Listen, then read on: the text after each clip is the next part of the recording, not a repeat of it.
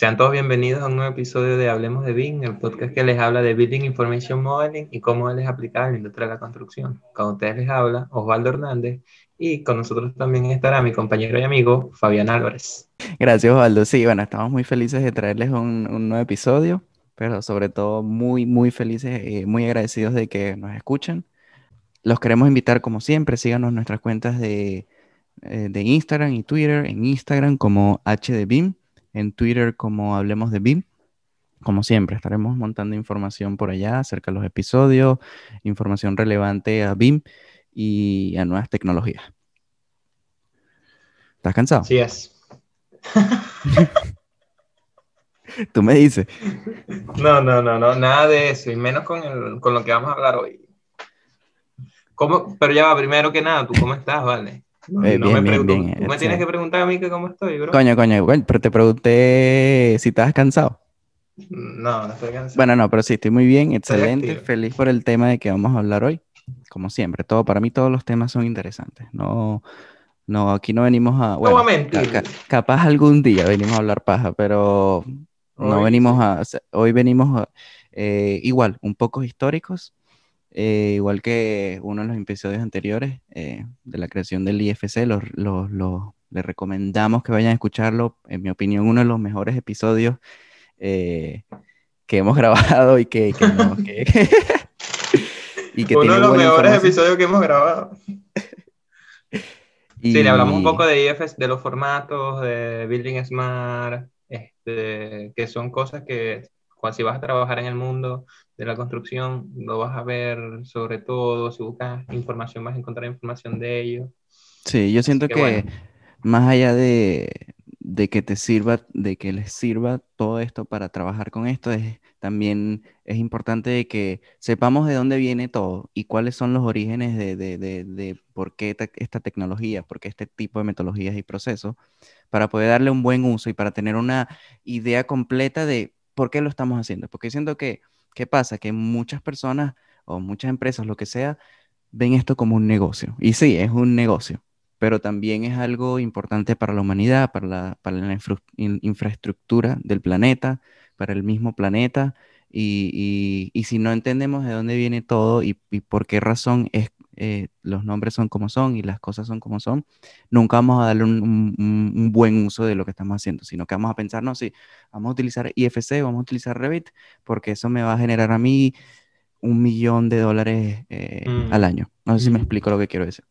Sí, sí, total. Y es bueno también reconocer a toda esa gente que ha llevado a donde uno está hoy en día, eh, o bueno, no uno, sino la industria, Sí. eh, donde está hoy en día, pues porque no ha sido fácil y no va a ser fácil desarrollar bastante información o desarrollar nuevas tecnologías. Y yo creo que es bueno también que aprender cómo la gente anteriormente mm, hizo lo que hizo, hizo las normas que hizo porque yo creo, estoy completamente seguro que muchas cosas que pasaron antes van a pasar en el futuro y hay que aprender y ver cómo la gente buscó la manera en tiempos totalmente diferentes o más difíciles de, de tratar de buscarle una salida, una solución a los problemas que habían antes y, y, y que son los que usamos hoy en día y es bueno también saber, porque te da perspectiva de lo que de que no estamos en algo que fue fácil, no, al contrario, estamos en algo que ha llevado tiempo y que necesita que la gente le invierta tiempo, energía, y no es algo de una sola persona, sino es algo de, de, much- de- de un conjunto de personas, del mundo en, en realidad. Sí, yo siento que, algo que yo aprendí mucho y que, eh, eh, no, hace- por lo menos cuando yo estudié eh, el BIM, el programa BIM, eh, se, se aseguraron bastante de que eh, esto es algo de trabajo en equipo, más allá de una persona diciendo, una persona liderando o decidiendo.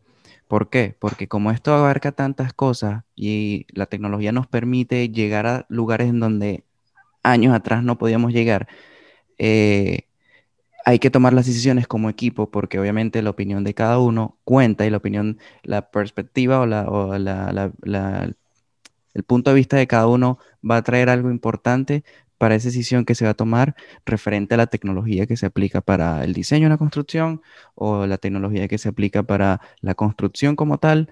eh, la información que cada uno de los integrantes del equipo eh, eh, aporta es importante porque obviamente lo que tú sabes yo no lo sé y lo que yo sé tú quizás tú no lo sabes. Entonces, a través de la comunicación y trabajo en equipo es posible... Eh, la complementación. Y más hoy que, o sea, no estamos viviendo en los siglos de antes que, ¿sabes? La gente no sabía o la información era simplemente para grupos de personas, sino que todo el mundo puede acceder y, y si todo el mundo trabaja para crear algo, que en este caso es una edificación o una estructura o lo que sea, este, mientras más gente que tenga conocimiento trate de hacer algo, eh, va a ser el, el, resultado va a ser el mejor posible. Si haces algo como solo una persona con un solo punto de vista, perspectiva tiene, que es algo, es cuestión también de cultura, pues es algo que en este momento nosotros estamos viviendo que todas las opiniones de todo el mundo valen y tienen que ser escuchadas porque al final este, las consecuencias las vamos a sufrir todos nosotros o las personas en el futuro.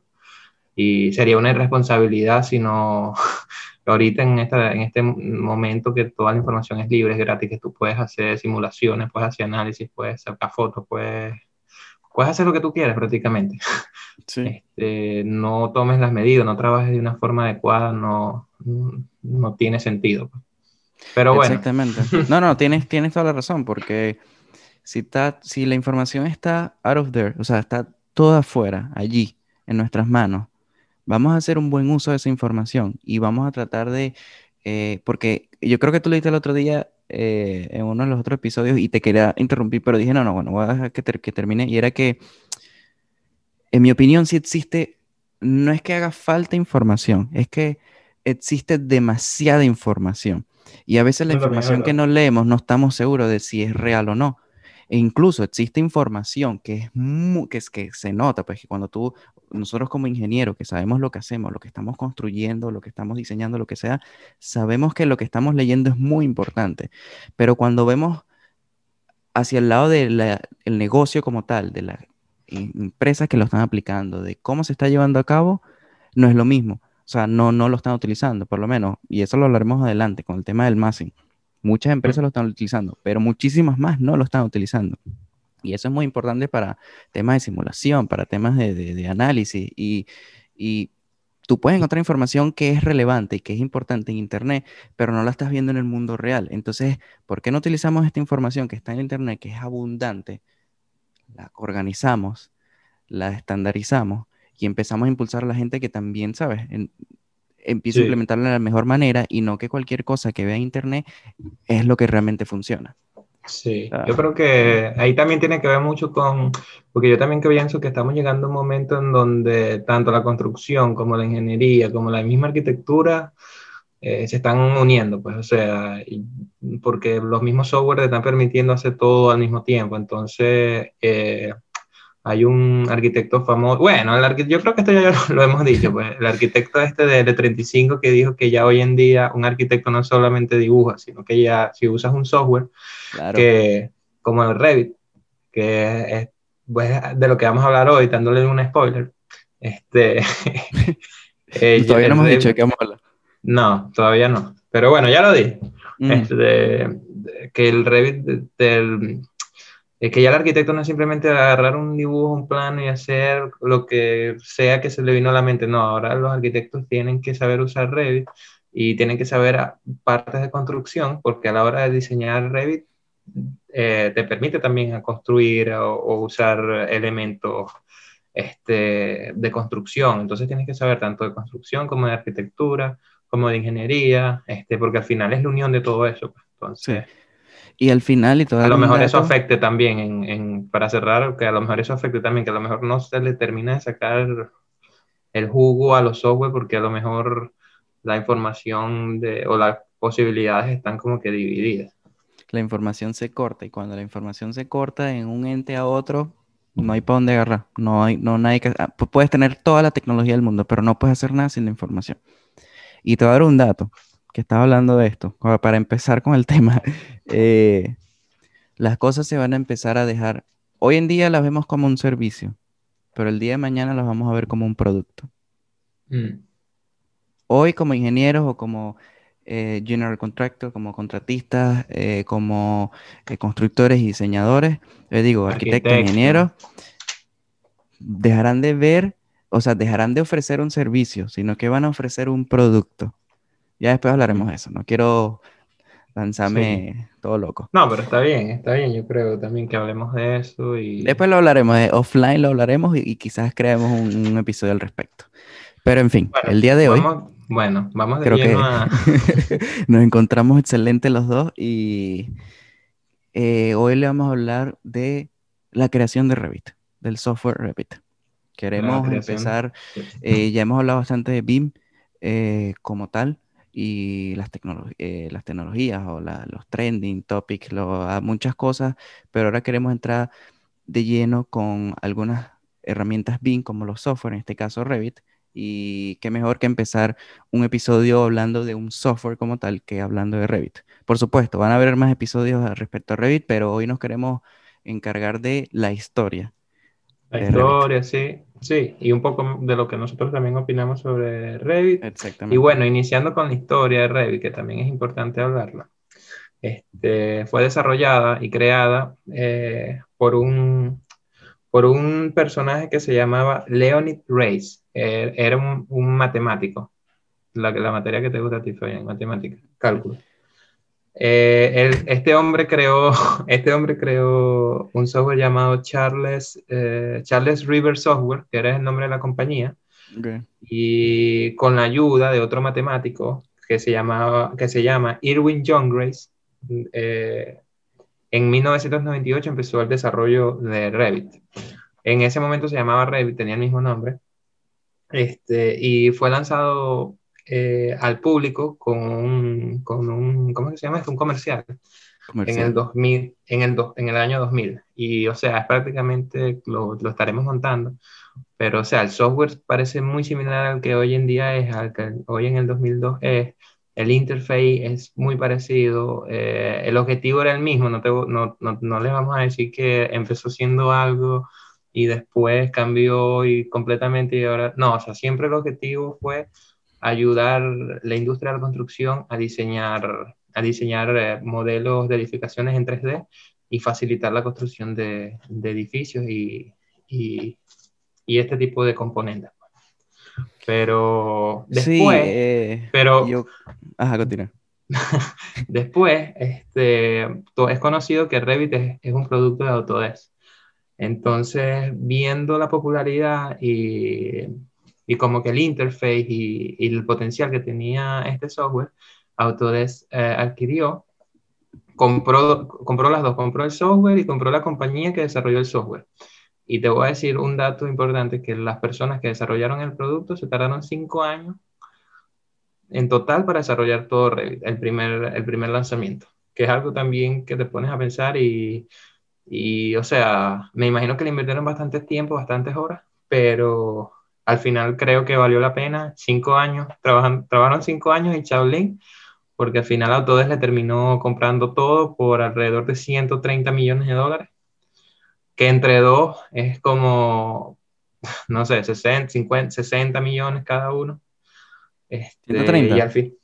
130, 130 millones en total. 130 millones, pero como que al final el bruto fue como 100 porque en taxes, en otras cosas que tienen que pagar, como que fue 100 millones, entonces fue 50 y 50 para cada uno, más o menos. no sé si o si eran 5 personas, 10 y 10, relajado.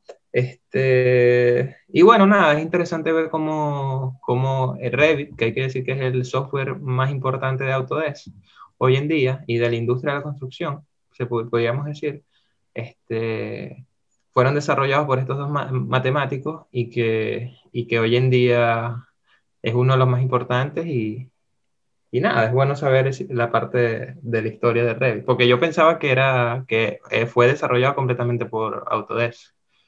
No, ellos no. sí, sí, ellos obviamente vieron el business. Eh, obviamente, ellos ya estaban trabajando para, el, para los 90, entre los 90, bueno, cuando crearon el, el formato IFC, en el 94, ya ellos sabían que ellos necesitaban un software 3D.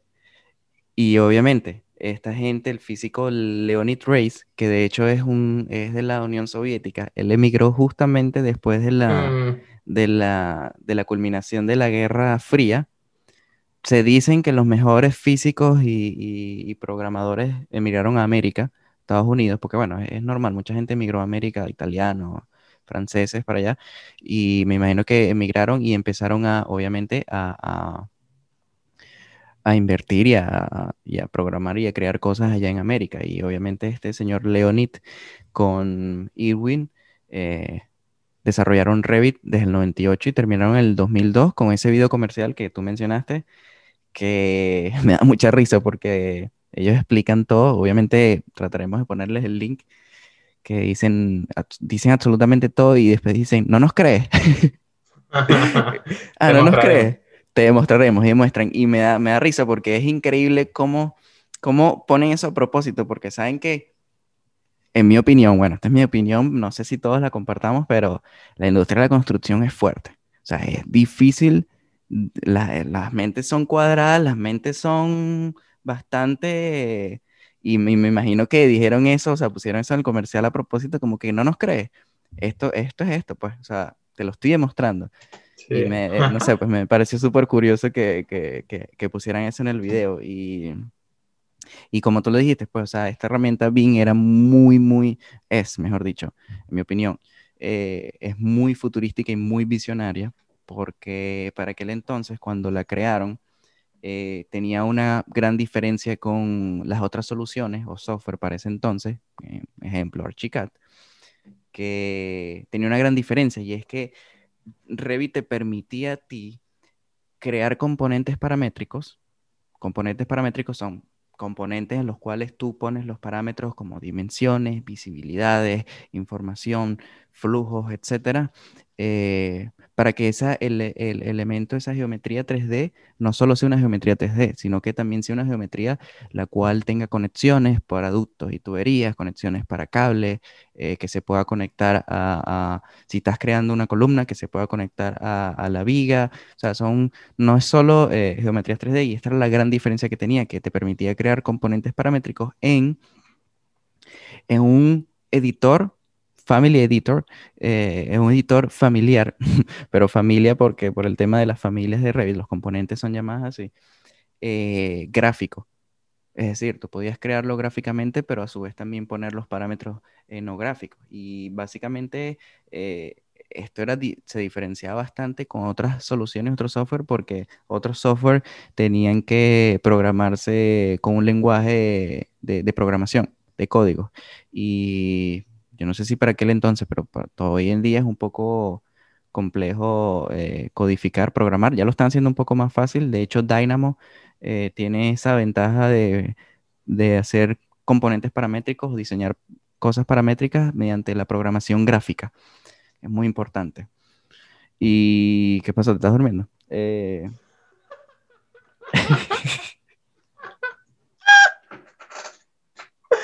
No, nada de eso, mano. Estoy esperando mi turno de palabra. Y, para culminar esta diferenciación, que esto ya lo habíamos hablado anteriormente, la mayor ventaja de este software Revit era que, coño, y perdóname la palabra, pero tú cambiabas, o sea, tenía, el modelo tenía relación con todas las vistas que estás utilizando. Es decir, si yo estoy trabajando en un plano, lo que yo cambie en ese plano, si después de ello me voy a una vista de elevación, de sección, es exactamente lo mismo que yo hice en el plano.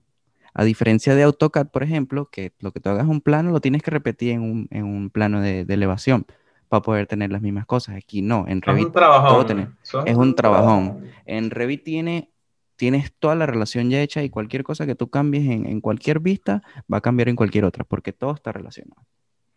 Eso, eso fue yo creo que lo que cambió completamente y lo que le dio eh, lo que, exacto, lo que cambió los software que, que en ese tiempo usaban y que bueno, hoy en día, pues porque tú incluso cuando tú ves, cuando tú te introducen al, software, al AutoCAD, hermano, usted tiene que invertir tiempo que es básico, no, no necesitas, o sea, no necesitas literal invertir dos horas haciendo unos planos. Cuando tú en Revit lo puedes hacer súper fácil y puedes obtener todas las vistas que quieras en 3D, norte, sur, este. Eh, es como que el software, eh, mm, que para, para la construcción, pues simple, y para el BIM, para Building Information Modeling. Y, y que no solo, y que no solo te permite a ti crear planos para, para o, o, cuestiones 3D, te permite a ti planificar, te permite a ti sacar las cantidades, te permite a ti dar una información, porque por lo que yo he visto Revit es muy, es muy diseño más allá de construcción. Pero obviamente, para tú llegar a la construcción necesitas pasar por el diseño. Sí. Pero, o sea, incluso, o sea, si lo usas para, para, el dibujo, para simplemente para los planos, el floor plan, porque creo que, o sea, a la hora de construcción lo que en realidad el constructor necesita son los floor plans. Entonces, ya, o sea, incluso para hacer los floor plans no necesitas usar AutoCAD, o sea, lo puedes, puedes invertir mucho más tiempo incluso en el diseño. O sea, en vez de invertir todo este tiempo haciendo el floor plan, puedes invertir ese tiempo haciendo un buen diseño y ya después ese buen diseño te va a llevar a tu floor plan automáticamente. O sea, no necesitas este, invertir tres horas simplemente haciendo el floor plan. O sea, te puedes, puedes salvar ese tiempo en el diseño o tratando de desarrollar algo nuevo.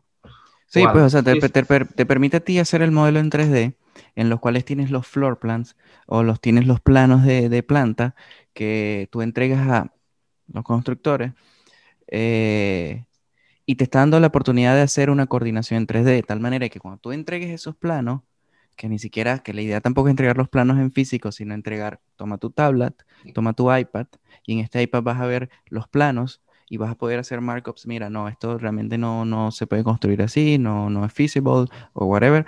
Y ah, mientras uno ya que está coordinando esos modelos en 3D para esos planos, también pudiésemos llegar a, sacar información de ese modelo 3D para generar eh, eh, schedules, eh, no recuerdo el nombre, pero o sea... Horario. No, no, no, es, como para poder, sacar, para poder sacar la información que, por ejemplo, vamos a utilizar tantos equipos de, aire mm. variable. Entonces, estos equipos de aire variable tienen un, un flow de aire máximo, mínimo, todas esas especificaciones que, que, tú necesitas para llevar el, a cabo la construcción, eh, pueden ser hechas de una vez en Revit y luego entregadas a los fabricantes y a los constructores eh, para que tengan, para que el, el, modelo que tú estás entregando tenga más valor y sea utilizado para llevar a cabo la construcción, porque, eh, bueno, al menos en mi caso, lo que yo he visto aquí en Canadá, es que muchas veces los modelos Revit no se utilizan para construir o para fabricantes. Los modelos Revit son para, para hacer la coordinación 3D y tener una idea de cómo va construido, pero ya después eso se cambia y se llevan a software de fabrication, fabricación tipo eh, Trimble, Cisco y otros más, en los cuales de ese modelo 3D Revit que tú me estás dando, esos ductos o, o esas vigas o esos equipos, esos motores, en Revit son genéricos, pero tienen información en, el lado fabricante y contractor, ellos allí es que sacan, ok, vamos a utilizar un equipo de la marca LG.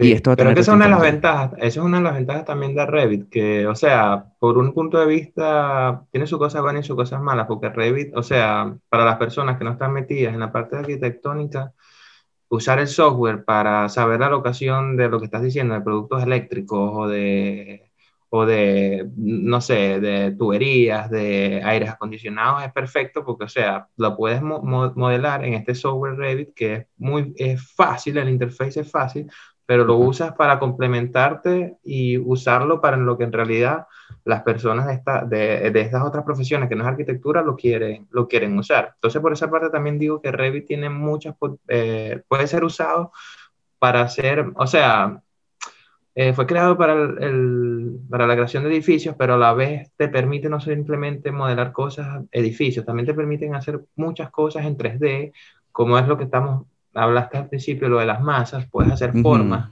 y en esas masas también puedes hacer equipos, puedes hacer diferentes elementos que ya complementan a Revit. O sea, y ya no estamos hablando de algo arquitectónico o de construcción, simplemente estamos hablando de algo este, que ayuda al, al diseño. Y es importante también decirlo. Te está permitiendo a ti, y no solo las masas te permiten a ti a crear diseños abstractos y diferentes a lo de la vida real o de lo que haríamos nosotros con nuestras propias manos o, mentes, sino que también te permite a ti planificar y simular y analizar. Yo creo que aquí usan mucho la masa y es algo que también hay que tener en cuenta. Es que, o sea, ¿cómo tú sabes en realidad que el diseño que estás haciendo es el mejor diseño que puedes, que puedes en realidad hacer? O sea, no así, ¿cómo sabes que, cómo tienes tú la certeza de que haciendo un diseño con esta masa va a ser el mejor diseño que, que puedes hacer? Eh, y el concepto que ellos tienen aquí es que ellos siempre cuando diseñan con masa hacen más de un diseño para poder comparar un diseño con otro diseño y así puedes decir, mira, este, a lo mejor en vez de hacer un cubo rectangular, haces un cubo más alto, más bajo, o necesitas que esta masa sea más, más ancha para, no sé, para muchos parámetros, pero la idea al final es comparar dos diferentes eh, dos diferentes estructuras, o en este caso tres o cuatro, cinco, o... Exacto, ellos comparan más de dos, pues. Tienen varias opciones, porque, porque así es cuando, como ellos en realidad pueden eh, decir, bueno, vamos a tomar la decisión y, nuestro edificio va a tener esta forma, o nuestro edificio va a tener esta forma, más que simplemente teniendo una opción, modelándolo, porque ah, obtienes los resultados, pero después, como tú en realidad sabes que eh, es lo mejor que pudiste hacer o es la mejor opción si no tienes algo con que compararlo. Entonces, en vez de hacer una sola cosa, te vas al detalle con una sola cosa. No, con las masas simplemente haces algo más general, más genérico, y ya después tomas una decisión y después vas a más al detalle y construyes un edificio con más detalle, con más piso. Vas más allá de la masa. Pero es bueno e interesante la parte de las masas y que lo busquen y lo averigüen. Nosotros vamos a intentar desarrollar un poco sobre este tema por supuesto, no, no, no crean que porque hablemos por encimito de cinco minutos no significa que hablaremos en específico o en detalle. Simplemente queremos dar, empezar la introducción de lo que es Revit, de cómo fue creado, de, de, cuál es su intención. Su intención tiene muchísimas intenciones y una de ellas es esto que estamos hablando, el tema de las masas, el tema de la planificación y por eso es que se puede decir que Revit hoy en día es uno de los líderes en planificación, porque te permite a ti planificar y tener simulaciones antes de llegar a un diseño. y a la toma de las decisiones también. a la toma, exactamente, a la planificación, exactamente, a la toma de decisiones, porque hoy en día, y para culminar este episodio que ya estamos un poco out of time, hoy en día la información es muy, muy importante. Y gracias a la información y a la tecnología podemos llevar a cabo este tipo de análisis y simulaciones muchísimo tiempo antes de haber diseñado, construido o llevado a cabo. Así, te voy a decir para cerrar, una información de Autodesk y Revit. Así. Eh, y ok, primero que nada, este, eh, hoy en día es reconocido que Revit es el principal software de, eh, el, producto más vendido de Autodesk, con un, ¿cómo se llama eso? Revenue, con un profit, con, un, con una ganancia de 3.4 billones de dólares por año. O sea, invirtieron 100 millones bueno, 150 millones y están ganando 3.4 por las licencias, por, por, todo eso. Ese es otro tema que quisiera que algún día lo habláramos porque no todo es color de rosas. Nosotros, al menos yo estoy claro del tema de las licencias, es un tema serio y es un tema de que también necesitamos como que un poco de flexibilidad en el tema de las licencias porque, coño, o sea, perdón la palabra, pero es que a veces son un poco caras las licencias y es como que cómo, cómo quieres que la gente de verdad lo aplique si, si, si me estás matando con el tema de las licencias. Pero también hay que entender qué tan difícil es crear esos software que han creado. Entonces, es un tema también de que, mira, yo también quisiera... No, pero yo, yo reconozco, Fabián, que ellos también, o sea, si eres estudiante, te dan la licencia gratis. Pero hay las personas que no están estudiando y tienen la experiencia y a lo mejor sean las personas que pudieran en realidad hacer un cambio. Y lo puedes hacer, pero, el tema está en que la verdad es que yo no tengo 3.300 dólares para darlos completamente un año para tener una licencia.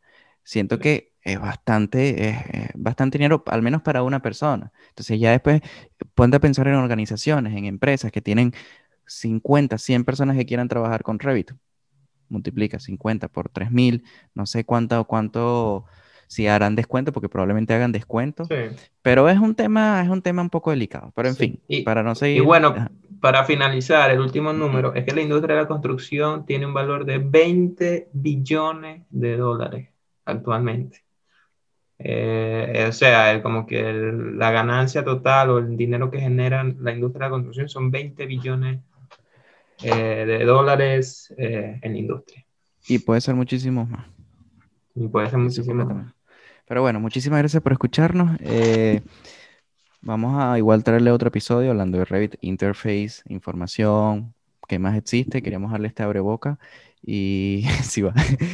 Y bueno, nada, déjenos saber en sus comentarios si les gustó, no les gustó, qué tipo de, episodios les gustaría escuchar, si les gustan más así históricos, un poco más educativos, un poco más de habla paja, lo que ustedes prefieran. Eh, estaremos ahí en contacto.